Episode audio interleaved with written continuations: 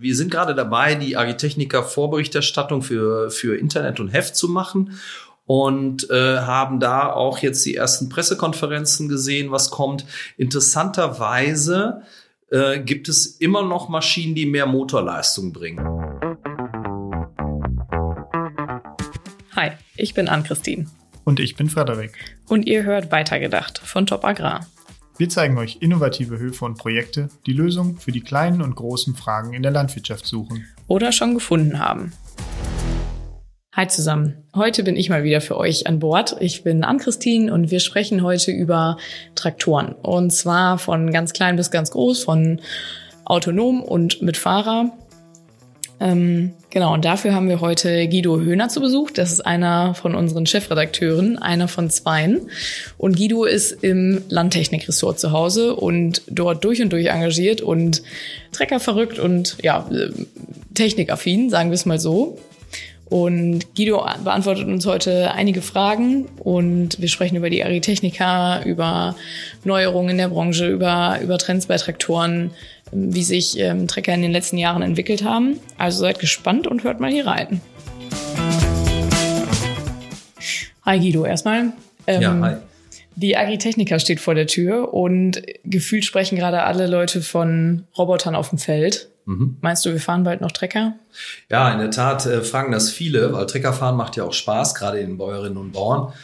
Aber wir müssen auch sehen, dass für die einfachen Jobs immer schwieriger Fahrer zu finden sind, vor allem auf den großen Betrieben. Und deshalb äh, gibt es mehr und mehr Entwicklungen für fahrerlose Systeme. Aber ich glaube, auf längere Zeit fahren wir noch Trecker, ja. Okay, gutes Signal. Ja, gutes Signal auch für mich, richtig. ähm, wenn, wenn wir dann doch über autono autonome Systeme sprechen, wie sehen die aus? Ja, man muss erstmal äh, unterscheiden zwischen Autonomie und automatisch. Also fangen wir mal mit automatisch an. Die Roboter, die wir heute haben, sind eher automatisch. Das heißt, denen wird eine Fahrtrichtung vorgegeben, die wird vorher am PC geplant und dieser Maschine arbeitet einfach diese Route ab im Grunde genommen hat eigentlich jeder Trecker das heute schon an Bord. Ne? Also der wird eigentlich über Satelliten gelenkt oder die größeren Traktoren. Der hat ein automatisch gesteuertes Getriebe, Hydraulik und so weiter, Vorgewändemanagement und das ist eigentlich das, was die Roboter heute machen. Also ein automatischer Betrieb. Autonom wäre, wenn sie wie ein guter Fahrer nach hinten gucken könnten und sagen würde, oh, ich arbeite zu tief, zu flach, ich muss ein bisschen schneller, ein bisschen langsamer fahren, da kommt eine Verstopfung. Also das wäre ein autonomer Betrieb und der ist eigentlich noch selten. Okay, das heißt, es gibt durchaus, äh, durchaus automatische Roboter, aber noch keine gut arbeitenden autonomen Systeme? Ja, vor allem diese automatischen Roboter. Wir hatten neulich in Top Agrar eine Reportage über diesen Roboter aus Holland. Äh, Exceed heißt die Maschine. Der arbeitete auf einem Gemüsebaubetrieb, die vor jeder Bestellung äh, Tiefenlockerungsarbeiten machen und die konnten keinen Fahrer finden, der jede Nacht Tiefenlockerung machen will. Und die machen das halt wie mit dem Rasenmäherroboter, wenn man so möchte. Ist da dieses Teil, das wird abends auf den Acker hingestellt, hat entsprechende Sicherheitseinrichtungen Richtung und fängt dann an, Tiefen zu lockern. Und dann kommen die anspruchsvolleren Bestellarbeiten, die machen wieder äh, Maschinen, die von Fahrern gefahren werden. Ja, und was ist ähm, so die größte Hürde, glaubst du, warum automatische oder autonome Systeme noch nicht ähm, breiter in der Praxis verbreitet sind? Also einmal sind es die Kosten und es ist ja auch immer schwierig, äh, gerade so eine Maschine, die also eine Schnittstelle zu normalen Anbaugeräten hat, die sind auch größer die Dinger zum Feld zu kriegen. Ne? Also man braucht einen Tieflader, man muss die hinbringen, weil autonom oder automatisch fahrende Maschinen auf, dem, auf der Straße, die sehe ich noch nicht. Und dementsprechend ist das noch eine Hürde. Und die weitere Hürde ist die Einsatzsicherheit. Das heißt, je anfälliger, störungsanfälliger die Arbeit ist, desto weniger macht das natürlich Spaß, weil man regelmäßig hin muss. Das ist so eine Analogie zu den frühen Zeiten der Melkroboter, wo man eigentlich jede Nacht aufgestanden ist, weil wieder ein Sensorfehler war oder weil das Ding wieder die Kuh nicht erkannt hat oder die Kuh halt in dem, in dem Roboter randaliert hat und den kaputt gemacht hat. Und da sind wir jetzt. Deshalb gehen die Firmen eigentlich dazu über, zwei Ansätze zu machen. Auf der einen Seite sind das also Roboter, die keinen Fahrerplatz haben, dementsprechend günstiger sind. Also es ist keine Kabine, keine Federung, kein Sitz, kein Monitor, nichts drauf ähm, aber haben eben das Problem, dass man mit denen nur äh, mit ohne Fahrer arbeiten kann, wenn man so sagen möchte. Und dann gibt es äh, Traktoren, die den vollen Fahrerplatz haben und die wahlweise mit oder ohne Fahrer arbeiten können. Und das ist, wie ich glaube, erstmal so eine Übergangslösung. Aber langfristig sehe ich schon bei den einfachen Arbeiten, sehe ich schon Maschinen ohne Fahrer. Und eine andere Kategorie sind eben spezialisierte Roboter, äh, wie zum Beispiel von Nio oder FarmDroid, die letztendlich einfachere, spezielle Arbeiten machen, also Rüben hacken zum Beispiel oder kleine Mengen Spritzmittel applizieren oder in dieser Richtung. Und dementsprechend sind die äh, nicht ganz zu vergleichen mit den anderen Dingern. Ja, okay. Jetzt sind wir ja im Moment noch äh, an dem Punkt, dass Fahrer an Bord sind. Mhm. Ähm, wie lassen sich da die Arbeiten erleichtern? Weil auch da gibt's ja immer mehr Automatismen. Ähm, genau, also wir müssen ja eben gucken, gute Frage, äh, wir müssen ja ein bisschen gucken, wo sind die Maschinen im Einsatz. Ne? Also wenn ich jetzt, sagen wir mal, auf Betrieben bin, wo ich sehr gut ausgebildete Fahrer habe, bei Lohnunternehmen zum Beispiel, da ist das nicht so das Problem. Aber ich habe auch Großbetriebe, wo ich Fahrer habe, die vielleicht nicht über so einen hohen Ausbildungsgrad verfügen oder äh, wo die Betriebe in, in Regionen liegen, wo Leute das nicht als attraktiv erachten. Das heißt, ich habe einen Arbeitskräftemangel. Ich muss also gucken, wie kann ich die Fahrer, die ich habe, in die Fähigkeit versetzen, die Maschinen so einzusetzen, dass diese teuren Maschinen auch leistungsfähig sind. Und deshalb gibt es immer mehr Fahrerassistenzsysteme. Das einfachste, was du kennst, ist zum Beispiel äh, eine GPS-Lenkung. Also äh, im Grunde genommen äh, diese Lenksysteme, die kommen ja immer mehr. Also ich würde jetzt sagen, größere Traktoren haben das heute schon serienmäßig. Ähm, die sind eigentlich aus der Idee heraus erstanden, dass der, dass man weiß, dass der Fahrer einen Großteil seiner Zeit darauf verwendet und seine Aufmerksamkeit darauf verwendet, zu lenken, also exakt Anschluss zu fahren und so weiter. Ne? Und das hat man dann erkannt, man spart Überlappung, das ist direkt messbar. Andere Systeme helfen heute, die Maschinen besser auszulassen. Zum Beispiel fällt mir da ein, äh, ein äh, man nennt das CMOS beim Glas, äh, wo eine Expertensoftware dem Fahrer vorschlägt, wie er seinen Traktor bei dieser Arbeit verwendet. Also welchen Reifendruck, welche Ballastierung, welchen Gang, welche Geschwindigkeit soll er fahren, um das beste Ergebnis rauszukriegen.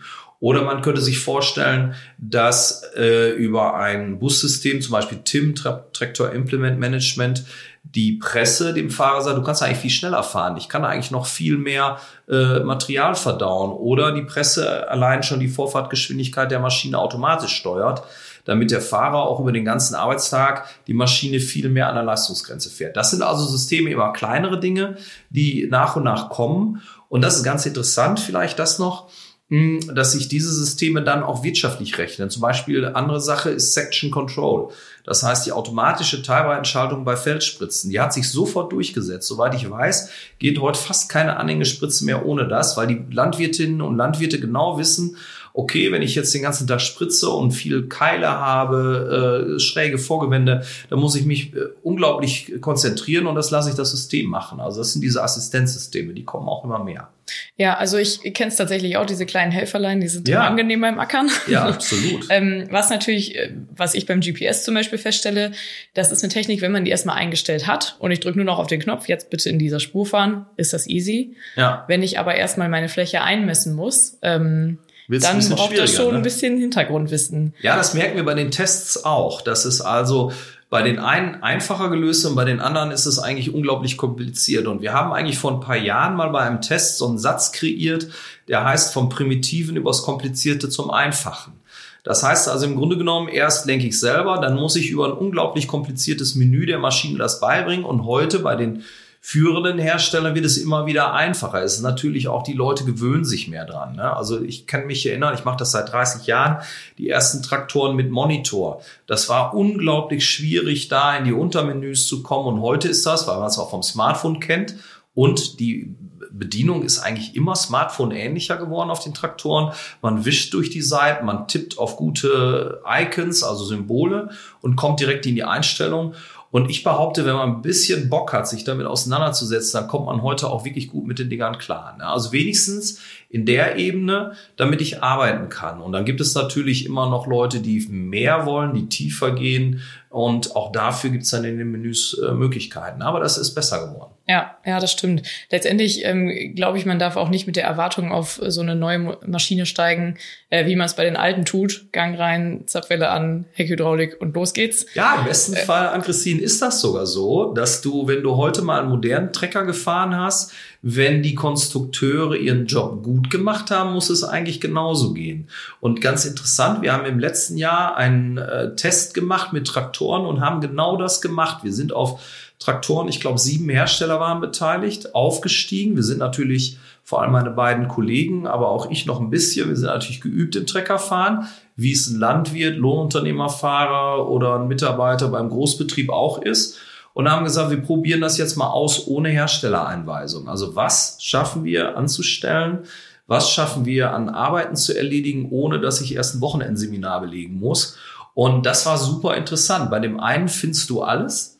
Und bei dem anderen musst du echt unendlich tief in irgendwelchen Menüs rumwühlen. Und da trennt sich auch oft die Spreu vom Weizen. Deshalb ist auch unsere Kaufempfehlung an die Landwirtinnen und Landwirte, guckt euch die Maschine vorher an, probiert das aus und wie kompliziert ist das? Und wie viel arbeitest du mit Praktikanten? Hast du Aushilfskräfte? Hast du vielleicht sogar äh, günstige Arbeitskräfte, die, die Zuwanderer sind oder so und nicht mit solchen hoch äh, technisierten Maschinen aufgewachsen sind. Und da, da kann man schon sagen, da gibt es schon deutliche Unterschiede. Jetzt, äh, ich habe ja gerade gesagt, die Agritechnica steht vor der Tür. Ja. Das ist ja immer so ein guter Ort, um sich Maschinen anzugucken. Zwar nicht alle von einem Hersteller, aber man kriegt ja doch schon so einen Eindruck, was, was gerade los ist. Ja, wir sind alle schon total heiß. Das habe ich ni- mir nicht anders vorgestellt. ähm, genau, du bist auch vor Ort. Was glaubst du, was sich da erwartet an Neuheiten?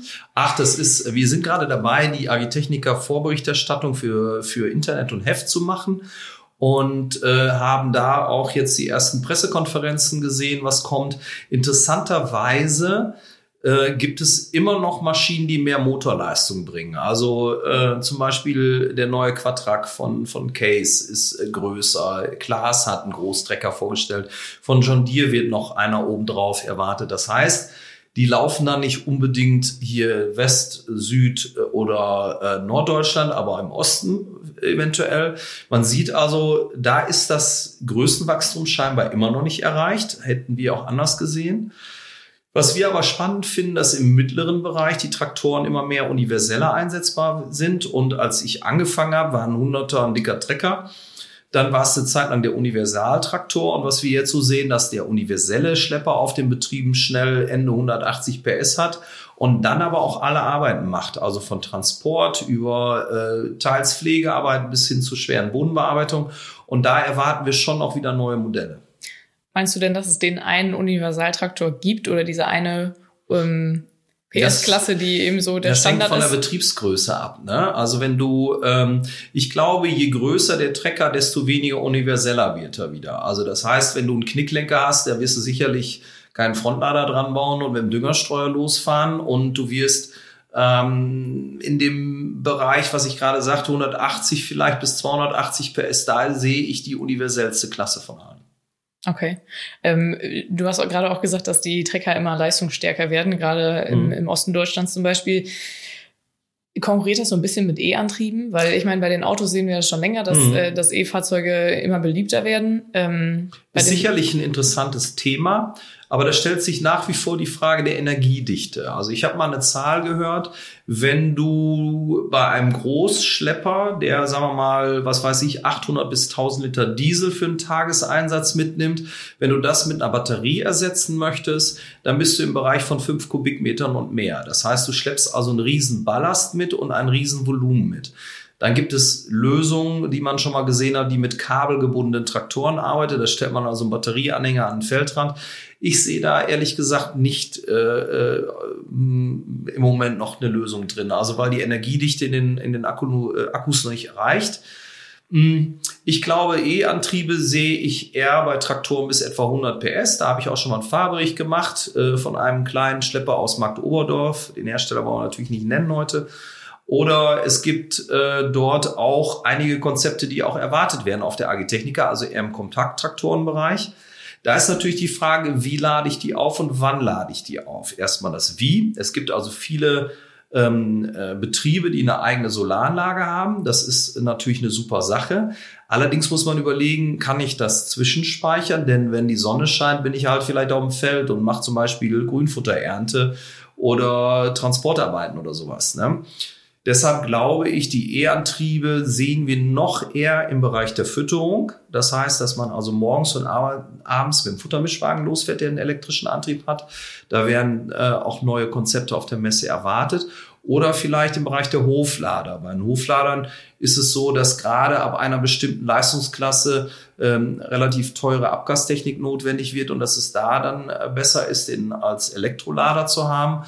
Und der ähm, steht dann ja auch eine relativ lange Zeit, wenn er zum Füttern und Misten verwendet wird und kann dann solar aufgeladen aber funktioniert das dann nach dem Prinzip Solarlampe, sag ich mal? Das heißt, man hat das Gerät und direkt oben drauf sind die Solarplatten, worüber hm. ich äh, die Batterie aufladen kann? Oder ist es eher so, dass ich die PV-Anlage auf dem Stall äh, nutze? Ja. Ich meine, letztendlich, wenn ich die Solarplatte auf dem Dach habe, mag das vielleicht praktisch sein, um beim Ackern, beim Ackern gleichzeitig wieder ein bisschen nachzuladen. Wenn ich natürlich äh, unter einem wolkenfangenden Himmel arbeite, dann stehe ich schon, auch schon wieder da. Also irgendeine Art Stromspeicher bedarf ja. Ja, absolut. Tatsächlich ist das, was du sagst, gibt es bei den äh, leichteren Feldrobotern, die also leicht sind und leichte Arbeiten machen und wo der Platzbedarf nicht das Limitierende ist. Die können sich über eine weite Strecke auch selber mit Strom versorgen, vor allem wenn Hackarbeiten, die kannst du am besten machen, wenn es schön sonnig und windig ist, was natürlich cool ist für Solar. Aber in dem Bereich von höherer Leistung bei einem Trecker oder beim Hoflader äh, reicht die Fläche absolut nicht aus, um da nennenswert äh, was zu erreichen. Das sehe ich nicht. Das heißt, die Traktoren, Futtermischwagen, Hoflader werden teilweise sogar extra als Stromspeicher verwendet. Es gibt erste Lösungen, wo auch Stromspeicher zum Beispiel über die Fronthydraulik aufgenommen werden und dann wird der Stecker in die Maschine gesteckt und dann kannst du, sagen wir mal, wie mit so einem Wechselakku arbeiten. Was vielleicht noch interessant ist bei alternativen Antrieben, ähm, es gibt ja auch noch Gas. Ne? Biogas äh, gibt also jetzt mehrere Betriebe, die ja in die Gasaufbereitung gehen. Mhm. Und dort gibt es ein, zwei Hersteller, die auch in äh, Hannover auf der AG Techniker Traktoren mit Gasantrieb zeigen, der also auf äh, biogenem Methangas läuft. Und das ist, meine ich, eher eine Alternative, wenn es um alternative Kraftstoffe geht, als im höheren Leistungsbereich mit Strom zu arbeiten. Okay, das hört sich ziemlich gut an. Also ein Tipp für alle Technikfans, die nach Hannover kommen. Absolut, also muss man hin. ja, ähm, jetzt ist es ja so, die wenigsten haben E-Antriebe auf ihren mhm. Höfen. Ich selber kenne keine Landwirtin, keine Landwirtin, die einen E-Traktor fährt. Nee, bisher ähm, nicht. Was tut sich denn bei den Motoren? Also Abgas ist ja sowieso ständig ein Thema, habe ich bei E-Traktoren gar nicht. Genau. Ähm, was mache ich, wenn ich meinen Trecker mit Diesel tanke? Also Diesel bleibt nach wie vor wichtig. Äh, das finde ich auch, ist eigentlich auch ein Statement zu sagen, äh, gerade im Bereich Nutzfahrzeuge werden die Diesel oder die Verbrenner noch weiter nicht äh, wichtig bleiben. Und dort ist es so, dass mittlerweile die, die Abgasreinigung so weit fortgeschritten ist durch die Abgasstufe Euro 5, die wir haben, oder Tier 5, ähm, die äh, haben zum Schluss noch sich um die Feinpartikel gekümmert und das ist jetzt erstmal abgeschlossen. Das heißt, die letzten Jahre waren eigentlich durch Entwicklungszyklen geprägt, die sich mehr und mehr mit Abgastechnologie beschäftigt haben. Ein enormer Preistreiber. Ich habe mal irgendwie gehört, dass das die Motorkosten mehr als verdoppelt hat in der Peripherie, die Abgasnachbereitung. Und mittlerweile ist es so, ähm, dass das äh, erstmal als abgeschlossen gilt. Die ähm, ähm, Auspuffanlagen werden kompakter, die passen, äh, äh, fassen immer mehr Komponenten zusammen, dass es nicht mehr so groß ist wie früher. Was interessant ist, ist, jetzt kommt wieder das Dieselsparen, wird wieder mehr in den Fokus gerückt. Und dort gibt es eben Niedrigdrehzahlkonzepte. Also bei Traktormotoren, Motoren, die immer weiter drehen, höher drehen, hohe Drehzahlen haben, ist der Verbrauch höher. Und bei modernen Motorenkonzepten durch elektronische Einspritzeinrichtungen sind eben die Niedrigdrehzahlkonzepte eben kommen mehr und da kann man Kraftstoff sparen. Also die Motoren werden immer mehr an der tatsächlichen Leistungsgrenze geführt durch die elektronischen Einspritzeinrichtungen und das spart halt Diesel. Das heißt, da sind wir wieder bei so autonomischen, ähm, automatischen Helfern, ja. die, ähm, die eben meinen Selbstverständlich. Früher hattest du äh, im Grunde genommen eine feste Kombination von Einspritzmenge und Motordrehzahl. Das war also verbunden mit der Einspritzpumpe. Heute sind es elektronische Einspritzanlagen und der Motor kann halt so viel Diesel einspritzen, wie er gerade braucht für, die aktuellen Zugkraft, für den aktuellen Zugkraftbedarf. Ähm, beim Häcksler gibt's zum Beispiel unterschiedliche Leistungskurven für Motoren, ähm, weil er natürlich im Gras weniger braucht, als wenn er Vollgas durch den Mais fährt. Und dementsprechend kann man da heute die Charakteristik eines Motors anpassen auf die tatsächlichen Leistungsbedarf. Und gleichzeitig, was auch ein Trend ist, die Firmen holen immer noch mehr Leistung aus äh, weniger Hubraum. Mhm. Man nennt es Downsizing, das heißt, die Vierzylinder-Traktoren werden noch mehr ausgereizt. Gibt es durchaus Kritiker, die sagen, die Dinger sind anfälliger, aber eigentlich können wir das so nicht bestätigen. Also das heißt, äh, das ist auch nochmal eine Einsparungsquelle. Okay. Und letztlich, ähm, es gibt ja viele stufenlose Traktoren, die automatisch hoch- oder runterschalten. Genau. Also beziehungsweise das wären dann ja Automatikgetriebe. Stufenlos ist ja nochmal was anderes. Genau. Aber darüber kann, wird doch letztendlich auch schon automatisch angepasst oder die, ähm, also du- leistungsangepasst zu fahren. Ja, genau. Du hast dann dieses sogenannte Motorgetriebemanagement beim variablen Antrieb, ein Varioantrieb, äh, wenn man so möchte, ist allerdings auch ein Markenname. Also im Grunde genommen heißt es CVT-Getriebe, was eigentlich konstant variable Transmission oder Transmission heißt. Das heißt, im Grunde genommen ist das ein Getriebe, was eine hydraulische Komponente oder eine mechanische Komponente hat und frei regelbar ist. Und das führt dazu, dass die Motorgetriebesteuerung sich den optimalen Betriebspunkt beso- äh, sucht. Also sagt, okay, beim Ziehen können wir mehr in die Motordrückung gehen, können wir die Motor, die Motordrehzahl runterbremsen, indem wir im Prinzip nicht so schnell die Übersetzung ändern. Wenn du mit dem Düngerstreuer arbeitest, wenn du flott auf der Straße fahren willst, dann machst du diese Motordrückung eben ein bisschen anders. Zunehmend machen die Maschinen das automatisch, weil man gemerkt hat, der Fahrer, der fummelt da eigentlich, oder wenigstens der weniger interessierte Fahrer fummelt halt da wenig dran rum. Und die Motoren und Getriebe, die äh, optimieren sich selbst. Also das auf der einen Seite sind das die lastverzweigenden Getriebe. Und du hast es eben schon gesagt, dann gibt es die automatischen Getriebe. Als ich anfing, Trecker zu fahren, was äh, man sieht das jetzt nicht, aber was augenscheinlich lange her ist, ähm, da war so der das größte der Gefühle war der Zauberstab von John Deere, ein volllastschaltbares Getriebe. Das ist weniger geworden, weil diese volllastschaltbaren Getriebe sind nicht besonders effizient, weil da viele Motor, äh, Getriebekomponenten durchs Öl gezogen werden. Und deshalb ist man heute hingegangen, dass man heute Schaltgetriebe hat, die robotisiert geschaltet werden. Das heißt also im Grunde genommen drückst du einen Knopf und die Elektronik wechselt die äh, äh, mechanische Übersetzung und darauf aufbauend gibt es dann ein, äh, also drei, vier, fünf, sechs, sieben Lastschaltstufen, die dann aber dann automatisch und ohne Zugkraftunterbrechung schalten. Das heißt, es ist heute eine Kombination aus einem Schaltgetriebe, was aber robotisch geschaltet wird, und einem äh, lastschaltbaren Getriebe. Und das bringt eine höhere Effizienz. Ne? Aber ist halt, was die äh, feine Abstimmung angeht, dem ähm, vollvariablen Getriebe, dem Varioantrieb unterlegen. Hm. Das also, ich meine, das ist ja so, unsere Trecker werden immer effizienter, wir können viel, viel besser und erfolgreicher damit arbeiten.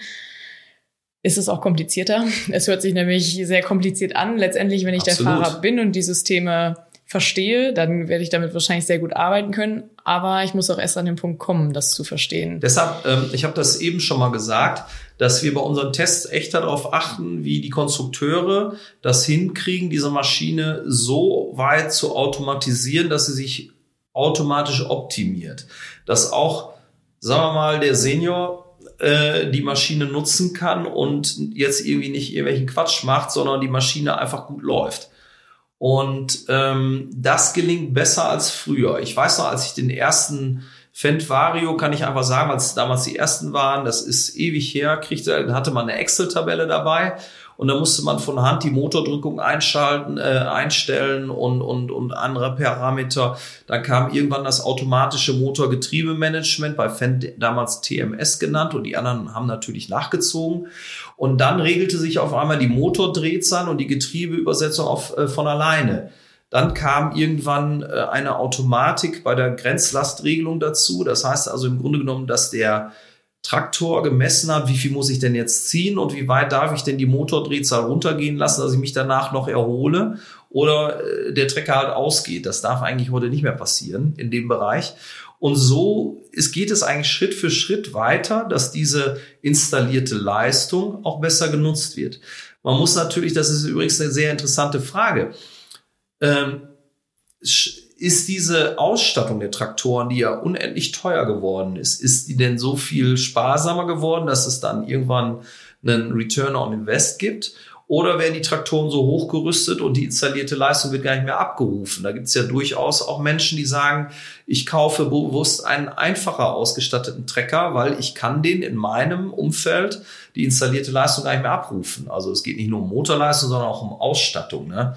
Mhm. Also durchaus äh, kommt der ein oder andere Fahrer ja sehr gut auch mit mechanischen äh, Hydrauliksteuergerät klar und sagt, ich brauche auch kein automatisch schaltendes Getriebe oder vielleicht reichen mir drei Lastschalt oder vier Lastschaltstufen. Ich muss aber kein, äh, kein äh, stufenloses Getriebe fahren.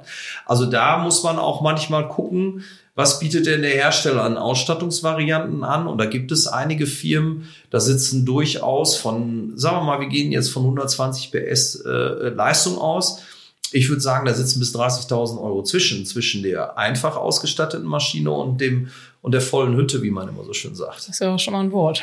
Ja, absolut. Und da muss ich eben sagen, will ich das? Mache ich das, weil ich selber Bock drauf habe als, als Landwirt und sage, ich brauche das einfach, weil ich Spaß dran habe? Oder habe ich einen Mitarbeiter drauf sitzen, der sagt, wenn du mir da irgendwie so einen Holzklappstuhl reinstellst, dann äh, äh gehe ich woanders hin, weil da kriege ich einen gut ausgestatteten Trecker.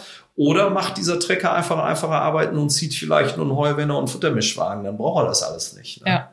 Du hast ja jetzt äh, oder in deiner auch vor allen Dingen Laufbahn bei Top Agrar als Technikredakteur Redakteur schon ähm, einige Traktoren gefahren, mhm. getestet, mhm. verschiedene Hersteller, verschiedene PS-Klassen, ähm, verschiedene Ausstattungen.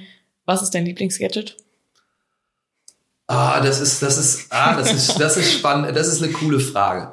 Das ist eine coole Frage. Also ich bin gar nicht so Gadget-orientiert. Ich habe, das ist ganz witzig. Ich habe zwei jüngere Kollegen, die deutlich jünger sind als ich. Der eine, äh, für den ist Millimeter schon eine Riesenentfernung und der andere ist eher bäuerlich orientiert. Da, der sagt, passt wohl. Und die beiden stellen das vielleicht noch viel besser dar. Der eine sagt, ich brauche kein Vorgewändemanagement, weil fünf Hebel kann ich auch so ziehen. Und der andere Kollege fährt ohne Vorgewändemanagement das Ding nicht mehr aus der Halle raus. Also es ist schwierig. Für mich ein gutes Gadget ist eigentlich der Komfort. Wenn ich mal so überlege, ich habe letztes Jahr einen Trecker gefahren, der war super gefedert, der hatte eine tolle Kabine und eine einfache Menüführung. Im Prinzip bin ich überall hingekommen, ohne jetzt lange mich mit der Maschine auseinandergesetzt zu haben und das fand ich super. Also ich konnte eigentlich und ich sitze ja nicht mehr jeden Tag auf dem Trecker in meinem Job, aber ich konnte eigentlich, ich würde sagen, 80 Prozent der äh, Funktionen mindestens 80 Prozent der Funktionen in einem sehr komfortablen Umfeld abrufen. Das fand ich super. Ja, das glaube ich. ja, es, es hat auch wirklich Spaß gemacht, das Ding zu fahren. Ja. Ähm, wir werden auf der Agritechnica, du, du bist ja wie gesagt vor Ort, ähm, ja. und da werden wir auch nochmal berichten, was es da alles so für Neuheiten gibt und auch nochmal mit einem Redakteur von Top oder Profi sprechen. Hm. Ähm, also es sind alle äh, willkommen. Wir sind also regelmäßig auch am Stand zu treffen bei uns. Wir sind in Halle 3 interessanterweise direkt neben Nexat, also neben diesem neuen Bearbeit- oder äh, Brückenschlepper-Konzept oder äh, Control Traffic Farming Konzept. Das heißt, da sind wir einfach zu finden und meine Kollegen und ich sind also regelmäßig auch am Stand. Und wer Lust hat, uns zu treffen, ist da sehr herzlich willkommen, ja. Also, das war ein klarer Appell für euch. Nutzt ja. das, sprecht mit Guido und seinen Technikkollegen. Genau, richtig. genau, und damit würde ich sagen, schauen wir mal, was uns an Neuheiten noch erwartet. Die Trends haben wir schon mal eingeordnet. Ja, vielen Dank, war schön. Danke, Dankeschön. Guido.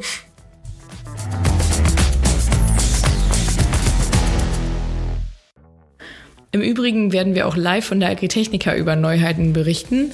Die Podcast-Folge findet ihr dann wie gewohnt, wie alle anderen Folgen auch bei Spotify, Apple Podcasts und allen anderen Kanälen, ähm, wo ihr eure Podcasts hört. Also bleibt auf dem Laufenden und schaltet unsere Folgen ein.